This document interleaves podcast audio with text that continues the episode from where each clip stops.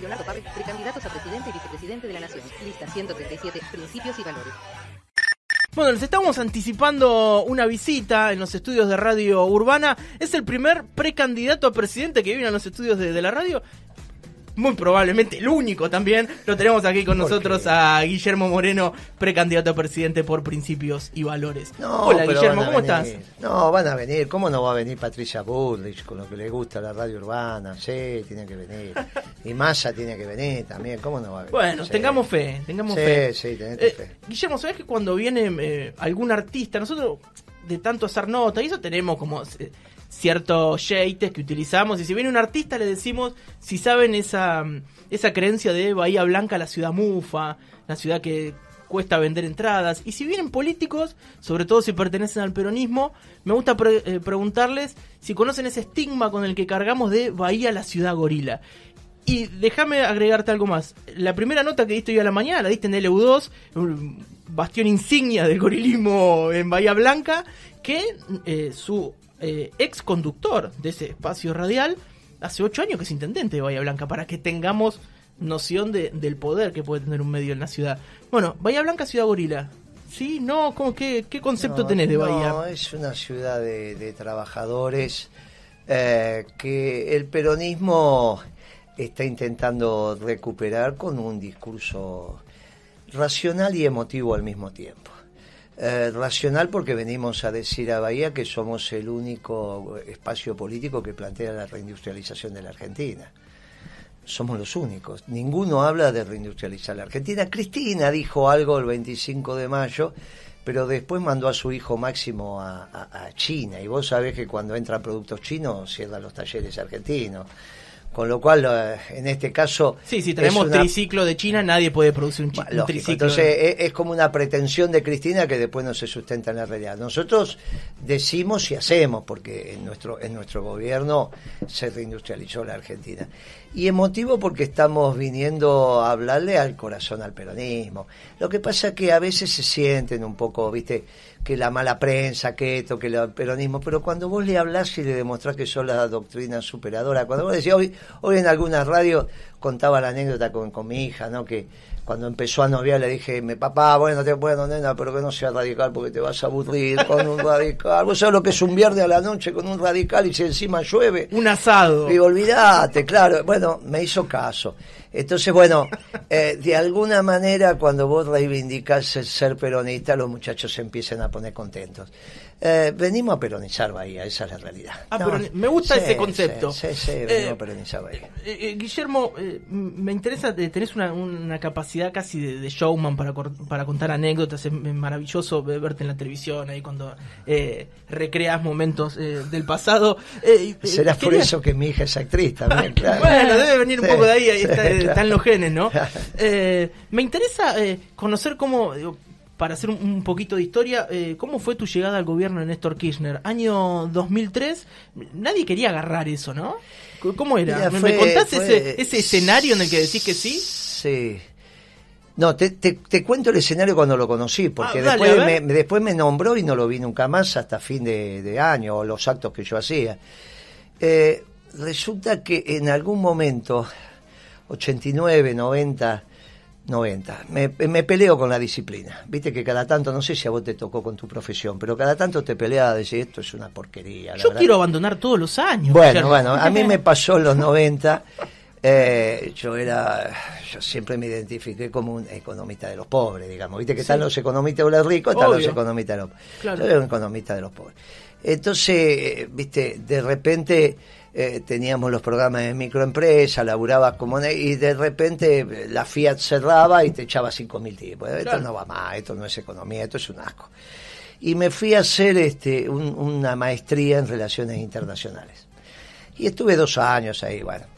Eh, estudiando, obviamente yo ya, ya tenía chicos, ya trabajaba, ya imagínate, sí. era, era grande. Entonces, este, bueno, me reencuentro, me reencuentro con la economía pero me quedó la historia de la maestría. Entonces, ¿te acordás de Susana de Cibe, vos que fue ministra de Educación de Menem? la de la carpa blanca, ah, bueno, muchos no, sé, no se acuerdan. Una gran compañera, una hermosa mujer, hermosa en el sentido de ella espiritual, no estoy hablando de... Y entonces, este, me dice, mira, Guillermo, tenemos que ir a, verlo aquí, no si querés venir, vamos a hablar de relaciones internacionales, la inserción de la Argentina, vos tenés una maestría, no hay tanto, bueno, cómo no, me invitan y voy a la casa de Santa Cruz. Claro, Kirchner, que era un pícaro de eso, eh, este, no quería hablar de relaciones internacionales porque si no ahí surgía quién va a ser tu canciller y él no quería saltar prenda, entonces un tipo muy canchero empieza a hablar de economía. Pero Susana me había dicho, pero no vamos a hablar de economía, ¿eh? así que vamos a hablar de relaciones internacionales. y el tipo empieza a hablar de economía y dice cada cosa, Kirchner, dice unas cosas que no tenía nada que ver con nada. Entonces los compañeros me miran, viste, yo siempre fui el delegado del curso, presidente del centro de estudiantes, siempre me senté atrás, bueno, viste que te echaron en tercer año, todas las cosas típicas de... Del revoltoso. Y bueno, sigo siendo, digamos, bueno. Y entonces el día le echaron a mi hija en tercer año. Le digo, pero ¿cómo te van a echar? Me dice, ¿qué me hablas? A vos también te echaron. ¿Qué, qué, te venís? Bueno, me cerró la boca, no puede decir nada. Y entonces, este, bueno, volvemos a hablar de relaciones internacionales y otra vez Kirchner vuelve a hablar de economía. Y yo lo miro y bueno, ya viste. Y le digo, mire, usted va a ser presidente, pero sigue, sigue diciendo estas cosas. Bueno, le digo unas cosas tremendas. Y el tipo me mira, ¿viste? Con esos ojos que tenía que no sabía con cuál te miraba, ¿viste? Y, y, Susana me hace callar y le dice, no, no, no, déjelo terminar al compañero. Y él termina. Y cuando termino no me mira más, nunca más me mira, ni me saluda, ni nada, nada, nada, como si no existiera. Dije, bueno, me putearon de todos los colores, nos tropeaste la reunión, blue, blue, black. Bueno, yo digo, muchachos, no, no, listo. No, dijo, no me inviten más, chao. Pero en, de repente al lado mío, ya empezada la reunión, había entrado un tipo, ¿no? Con un trabajo, con un cuaderno Gloria, ¿te acordás? Los Gloria tapa blanda, esos naranjas. Con en espiral. No, no, peor, los más baratos, esos que estaban enganchados con dos ganchitos y tapa blanda que los traía así enroscado, una porquería de... Y una, y una lapicera, y el tipo, vaya a saber los códigos que tenía con Kirchner, así en un momento ahí me, se me acerca luego y me dice, me da tu teléfono. Y yo veo que escribe como los presos, viste que los presos escriben chiquititos, porque no tienen, viste, cuaderno, no tienen papel, entonces escriben todo Muy económico en el espacio. Yo digo, y este debe, estar, debe salir de la cana, dije yo, viste, porque escribía chiquitito ahí, escribe en la y nada más, ¿no? Me pide el teléfono, se lo doy. Y yo pensé, digo, este debe haber salido de la cana ayer. Viste que en el peronismo pasa de todo. Y yo, bueno, a los 15 días me llama y me dice, Moreno, sí, qué sé yo, qué sé cuánto, ¿puede venir a dar una conferencia? Y yo le digo, ¿por usted solo cómo me da una conferencia si no sabe lo que piensa? No, no importa. El que me había tomado el teléfono era Julio Devido. Pero ¿quién lo conocía, Julio Devido? Nadie. Y entonces escribía como los presos, menos que menos. Resulta que era ministro. Y el tipo ahí se ve que Kirchner le había dicho tomar de al, con al código de ellos, ¿viste? Como juegan al truco, tomar el teléfono. este. Y ahí me, me, me llamaron a, y mirá cómo sigue el texto. Yo voy a dar una conferencia en un local que tenían por once y, resulta que me, me, atiende el encargado, el portero. Dice, ¿usted viene a dar la conferencia? Sí, bueno, vaya por allá que como 60, 70 sentados. No, nada, nada, nadie me acompaña, nada, me siento estaba Sabatella, eh, es Batela, ¿viste el economista? Me dice, es Batela, che, ¿puedo hablar yo primero que me tengo que ir a La Plata? Sí, hablo vos, que yo, habla, que yo, las cosas que dice, ¿eh? Hablo yo, me aplaude, nadie me despide, me voy, digo, pues estos pingüinos son más locos que una cabra. Nadie te recibe, nadie... Con los años me enteré que estaban tomándome examen, eso tenía dos pisos, ¿viste? yo hablaba en la planta baja y ellos escuchaban de arriba, todos tomando algún café, comiendo sanguchito, y habían juntado 60, 70 para hacer la claque, pero te tomaban examen de lo que decía. Y ahí entonces me enteré con el tiempo, que estaban todos escuchando lo que vos decías y ahí iban seleccionando. Eran pícaros estos pingüinos, ¿eh? eran pícaros. Ustedes los de Bahía Blanca también deben ser medios pícaros también. Nosotros al final los de ahí eran medios tontos, los tipos te tomaban... Y ahí, después me nombró secretario de, comunicaciones sin verlo nunca más no verlo nunca. Yo hacía actos, qué sé yo, y él venía, pero obviamente los actos los organizaba con debido. Y la próxima vez que lo vi en persona, Fue 10 segundos que entro al despacho de él y me dice, usted me pidió, le pidió a Casanini que no quería que el decreto lo publicáramos. El decreto donde le rescindíamos el contrato a Macri por el correo. Le digo, sí, sí, total, es para una persona, no hace falta ponerlo en el boletín. Porque yo los quería sorprender para que no se prepare, ¿viste? Si no, y entonces, acá tiene el decreto y tómesela. Este, así, me di el decreto y fui, le dije a Macri que se había terminado, se había rescindido el contrato y listo, se terminó. En siete, eh, empecé a las 11, a las 19 habíamos tomado 5.000 sucursales. O sea, el Estado es la empresa más grande en términos de sucursales de la Argentina. ¿eh? Claro. 5.000 sucursales. Y a las 19 habíamos terminado el operativo y es el correo oficial. Primero quedó en comunicaciones como una dirección y después se armó la empresa. Bueno, sí, sí, sí. Pero esa es la historia con Kirchner de cómo lo conocí. Muy bien. Son gente, son gente rara, pero eran gente noble. Eh, a las 6 de la tarde eran gente normal, de su familia, tomaban café no andaban con oros, con cosas raras, viste que veníamos de esa etapa del oro, de la chuchi, la chuchi, viste que vos hablabas del sheite antes. Es una palabra brasilera, eh, del lunfardo brasilero. Este, bueno, el sheite era con las chicas, viste, a las seis, nosotros, viste, ya hombre de familia, misas semanales. Me acuerdo que vuelvo a la básica y le digo, mire muchacho, vamos a cerrar con vamos a trabajar con quién. Y sé quién es, me dice, no sé, de Santa Cruz, qué sé yo. pero como nadie sabía ni cómo se escribía el apellido, más el día de hoy, que lo escribían muchos no saben pronunciarlo. No, y, es como y, muchos lo escribían como cocina en inglés. Kitchen. Ah, ah está bien, está bien. entonces, ¿ese quién es? Le digo, mirá, es un gobernador, qué sé yo, viste que las, las, las, las mujeres mayores en la básica mandan las mujeres, viste, son las dueñas de la básica, olvídate. Después te hacen caso, pero a la larga te hacen caso. Como en tu casa. Viste, a la larga te hacen caso, pero difícil. Y entonces la más mayor, digamos, la que era la más, dije, ah, ¿qué vamos a acompañar a ese? ¿Quién es? ¿De dónde lo sacaste? Mirá, si vamos a trabajar para ese, ¿quién es? Le digo, ¿sabes qué pasa? Fui a dar una, una charla que se ve a las seis de la tarde, lo único que apareció fue café y cada uno se pagó el suyo y no apareció. ¿Qué? Y no apareció la chica, me dice. Ustedes ah. que están todos cuando se van ahí, que aparecen. No, te digo que no. ¿En serio me decís? Mira que a vos te creo. Sí, te digo que tomamos café y nos volvimos. Dice. Entonces, si no lo viste pegado a la joda, si, eh, si son gente de familia, vamos a probar, me dice. Digo, son gente de familia. Eran gente de familia. Después raros, todo lo que quiera, pero es gente de familia. Guillermo, eh, uno cuando habla de los principales problemas que tiene la Argentina, me parece que si salgo a la calle y le pregunto a la gente, me va a decir la inflación. ¿No? Eh, hemos perdido, hay un problema muy grande que hemos perdido la noción de lo que valen las cosas. ¿no? Yo te digo, ¿cuánto vale un pollo? Y yo, yo hago las compras todos los días, mi cara que decía de mi casa, todas las compras hago yo. Y pierdo la noción de lo que valen las cosas. ¿no? Eh, ¿Cómo es...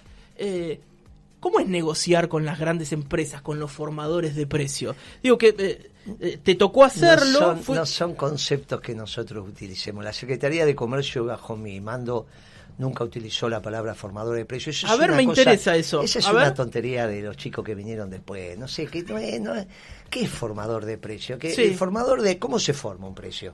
Arrancas con la materia prima mm. y después le vas agregando el valor agregado. Obviamente, sobre el valor agregado, después le agregas. Entonces, vos tenés que discutir el valor agregado. Finalmente termina, ¿qué es el formador de precio? ¿Qué te hace Carrefour o Coto? para que para cuál es el pajarito llamador bueno, uno es la leche en otro es el asado. Y el asado a veces Coto te lo pone casi al costo, para que vos vayas después... Sí, te compres otra bueno, entonces, formadores, ¿a qué llaman formadores de precios? La economía es una matriz. Ese es el lenguaje que no tiene nada que ver con el gobierno peronista. Yo tuve algunos debates, por ejemplo, Alguna vez vino Quilmes, Quilmes, sería Quilmes, y entonces me dijo, Moreno, esta pauta de, de, precio no la puedo cumplir. Ah, no, ¿por qué no la puede cumplir? No, porque vamos a ampliar la fábrica, vamos a tomar 500 trabajadores más, y, y, entonces con el aumento de precio que ustedes nos dio no nos alcanza. Le digo, pero muchachos, en el sistema capitalista se invierte para bajar los precios, no para subir los precios. No, no, pero a nosotros no nos alcanza. Bueno, vamos a hacer lo siguiente, vamos a hacer un requerimiento y en 15 días conversamos. Requerimiento de costos. Si no te alcanza, te voy a dar más pauta. Y si te alcanza, te la aguantas como está. Claro, ellos pensaban que qué requerimiento le iba a hacer. Nosotros somos estudiosos, somos peronistas, pero bien estudiosos. El que piensa que somos ágrafos, por ejemplo, de Berbisky. No, Berbisky, viste estos progres así, medio surdajes. Berbisky es un tipo muy mentiroso, cuando escribe casi siempre miente. Un día me encaró y me dice, bueno, lo que pasa es que ustedes no publican. ¿Cómo no publican? Pensé que escribí, no escribimos con sujeto, verbo y predicado. De bronca, desde hace cuatro años que todos los lunes escribo una columna en el BAE. Pero fue por eso. Le digo, ah, no, escribimos, o sea que vos pensás que somos ágrafos. Bueno, viste cómo son los peronistas, son locos estos tipos. Entonces, yo le hice un requerimiento a Quilmes. Claro, cuando viene el requerimiento, nosotros preguntamos hasta el papel higiénico. ¿Cuánto consumía de papel higiénico el año pasado y cuánto consumís esto? ¿Sabes por qué preguntamos eso? Si no, ¿cómo te enterás que tenés empleados en negro? Eh, en el papel higiénico los tipos te dicen la verdad. Entonces, si vos aumentaste o todo el mundo tiene diarrea o tenés más trabajadores. Entonces, claro, pero no puede tener todo el tiempo de claro. Es una buena manera de medirlo. Claro, si usaban dos rollos y de repente usan 100. Pero todo, pero es que somos muchachos que entendemos de esto. Yo tengo. Entonces, claro, cuando los tipos vieron artículos de limpieza, ¿viste? y aparte vos le cruzás la información porque no van a limpiar con trabajadores propios, limpian con trabajadores externos. Contratan una empresa. Ellos saben que le vas a cruzar con la empresa la información, entonces no te pueden mentir. Porque alguna cosa, pero cuando vos le cruzás la información con una empresa externa, vos le mandás el requerimiento a Quilmes y el, requerimiento a la empresa que hace la limpieza. Entonces, si pará, si vos aumentaste la cantidad de personal para hacer la limpieza es porque hay más mugre, y si hay más mugre algo pasa. Bien, entonces cuando ellos vieron el requerimiento, trajeron a los brasileros, que ya eran los que le habían comprado a los Bember y a los... Y entonces vino el brasilero y me dice, la verdad que nunca, nunca pensamos que iba a pasar esto. Mire, vamos a hacer, dígale al presidente, vamos a hacer la inversión, vamos a poner toda la plata y vamos a cumplir con los precios como corresponde, porque usted tiene razón. Aparte, nunca conocimos un funcionario que nos pregunte cuánto gastamos de papel higiénico. Solamente por eso ya le damos la razón. Eso de preguntar del papel higiénico, eh, demuestra tu picardía y demuestra también venir eh, del mundo del ámbito la picardía la picardía sabe cuándo fue esa te la cuento. Para pero para dejarme esta te lo quiero preguntar en serio. Te va a gustar no, te va a gustar. no contesto nada. No, bueno. Vení del palo privado sí vos dijiste que siempre, utilizás eso y decís yo vi tantos años en el mundo privado eso te da un conocimiento como esto es decir che si antes usaba dos rollos de papel higiénico y ahora estoy usando 100 quiere decir que tengo más gente. Ahora se ve mucho eh, político profesional de la política que no laburaron nunca afuera, ¿no? Siempre fueron funcionarios acá, un carguito acá, eh, otro la allá. Reta, la reta Ahí está, la reta es el, claro, eh, es el claro ejemplo. ¿Qué te da venir del mundo privado? Y conocer la economía. ¿Qué hace, ¿Quién hace la economía? La economía la hacen los empresarios y los dirigentes sindicales. Vos querés saber lo que pasa con el vidrio, podés hablar con, con los hermanos, que son los dueños del vidrio en la Argentina, o poder hablar con el secretario general del sindicato del vidrio. Todo secretario general de su sindicato conoce la actividad como nadie. Sí, claro. Porque, bueno, entonces, ¿quién, conoce, ¿quién hace la economía? el movimiento obrero organizado y los empresarios. Si vos estás en la actividad privada, tenés los elementos para hablar, para entender quién hace la economía. Si el modelo de desarrollo no lo hacen propio los empresarios y los dirigentes sindicales, queda en el papel. Por eso es tan difícil, si vos no estuviste en la actividad privada, eh, eh, Alberto. Dice, no, nosotros, el, gobierno anterior, un gobierno de CEO. Ojalá hubiese sido un gobierno de CEO, el de Macri. Fue un gobierno de gerentes de relaciones institucionales que son los que van a cometear a los funcionarios. Por eso los conocíamos a todos. Si fuera el gerente CEO, tienen que laburar todo el día. Un CEO labura todo el día. no, esto era unos vagos de aquello. Ahora, ¿qué dice Alberto en, su, en el discurso al Congreso? No vamos a hacer más un gobierno de CEO. Yo digo, bueno, va a decir un gobierno de trabajadores. No, SAS, dice un gobierno de científicos. Digo, oh, este nunca vio un científico. Porque la realidad es que si alguien no puede estar en el Poder Ejecutivo, es un científico, que con el método científico de tomar las decisiones tardan un año. Mientras que en el Ejecutivo es todos los días, meta, meta, meta. Claro, Alberto no, sabía lo que era el Ejecutivo y no sabía lo que eran los científicos. Entonces trajo a un chico como Guzmán que nunca no conocía a los dirigentes sindicales, no conocía a los empresarios. ¿Cómo iba a terminar eso? ¿Cómo terminó? Una porquería cuando yo te iba a decir que cuando fui pícaro. Sí. Una, vez. Te interrumpí. Sí. ¿Te acordás que una vez nos estábamos quedando sin gasoil? Faltaba gasoil. Yo no tenía energía, pero me la estaban pasando ahí el tema.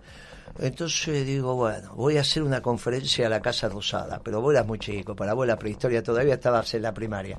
Todavía estabas haciendo las prácticas que hace Lustobo. Cuando, cuando yo cuento, te cuento, ya se ría, que esta no se rió porque no sabe cómo es el chiste. Esta, esta no se rió. Se está riendo bastante Facundo en, la operación. Sí. Y entonces Digo, ¿y cómo paro esta cosa de gasoil? Porque claro, cuando vos tenés que todo el mundo compra gasoil, no hay manera de tener, de tener gasoil, siempre te va a faltar. Y entonces digo, viste, me subo ahí al estrado, ¿te acordás que se hacían esas conferencias, todas y Le digo, bueno, a ver, le digo, mañana salgan, mañana salgan con una cuchara que va a llover gasoil. Estos son los periodistas que estaban todos serios, ¿viste? ¿Cómo Moreno? ¿Qué es eso? Mañana llueve gasoil, le digo. En vez de llover café, va a llover gasoil en la Argentina. Y entonces el más canchero, yo estaba esperando esa pregunta porque sabía que alguno le iba a hacer. Entonces me decía, ¿y por dónde va a empezar a llover gasoil? y digo, lógicamente por Cuyo, las nubes vienen de ahí, las nubes de gasoil pasan la, cordillera y arrancan la zona de Cuyo. O sea que ahora hay que decirle a todos los mendocinos, sanjuaninos, riojanos que mañana salgan con una cuchara que llueve gasoil, sí, y ahí terminó la conferencia de prensa, salieron todos corriendo y Moreno dice que va a llover gasoil. Esa tarde agarré todos los camiones de gasoil de la Argentina y los mandé al Cuyo, todo. Todo me decía, pero vos sos loco, no puedo no mandar. Mandás mañana todos los camiones a Cuyo. ¿Y qué hago con Santa Fe? Me importa un bledo, manda a Cuyo. Todos los, era un tránsito de camiones con gasoil que iba uno atrás del otro, porque de todo el país, todo el gasoil a Cuyo. Claro, a las 10 de la mañana estaban viendo a ver si en las estaciones de servicio había gasoil. Sobraba el gasoil. Claro, claro. Entonces los periodistas empezaron a decir, mire, está lleno de gasoil Cuyo. Claro, no averiguaron el resto del país. Moreno cumplió y entonces a la tarde se empezó a normalizar y se terminó la corrida. Buenísimo. Esa fue, esa eh, fue de pícaros. Eh, esa fue de vendedor de ferretería. Ahí está. ¿Cómo me gustaría tener una ferretería? Pero siempre me dicen que al ferret... el problema de la ferretería es que siempre te falta algo. Y te es como no, es esa zanahoria del burro. Vivís, pobre y, morís un poquito. No, los ferreteros son fuertes. ¿eh? Puedes entrar en cualquier ferretería y te das cuenta cómo anda la ciudad bueno, tenés que tener el ojo, ¿no? Pero vos entrar, yo siempre me joden a mí porque yo, me, yo miro la ferretería, yo miro la ferretería y ya sé cómo anda la cosa. Son muchos años de ferretero. Si el ferretero tiene la merca limpia, tiene la, la, las escaleras en la calle, si vos ves que hay dinamismo, la ciudad anda bien. Si vos lo ves que la cosa está sucia, que está, que anda mal. ¿Viste ferreterías acá? Sí, anda bien. No, no está, no está, no. La ferretería de Bahía están, están, están bien, están bien. Igual hay ciudades, ahora ya no porque, bueno, vino la seca, pero a veces entras en algunas ciudades que vos decís y ves los ferreteros a morir y están todos con 20 empleados, 15 empleados. La ferretería es un tipo muy noble, no se van los ferreteros, no es que andan saltimalqueando, ¿viste? Somos estables, los ferreteros somos no como Lustó que le dijo a la mujer el otro día, ¿viste el reportaje en Infobae que le dice, bueno, yo ya arreglé con mi mujer? Yo estoy enamorado de ella hoy, mañana no sé, pero no el mañana teológico, mañana de mañana. Mañana, real, de calendario. Y vos decís, imagínate criar a tu hija así, sí, estoy con un novio que me dijo que hoy estoy, eh, hoy está enamorado, mañana, uy, le digo, no, nena. Eh, Ese debe no, ser radical. No, no, con razón, ¿viste? No quiero robarte más tiempo porque que los radicales no tienen relaciones muy sólidas.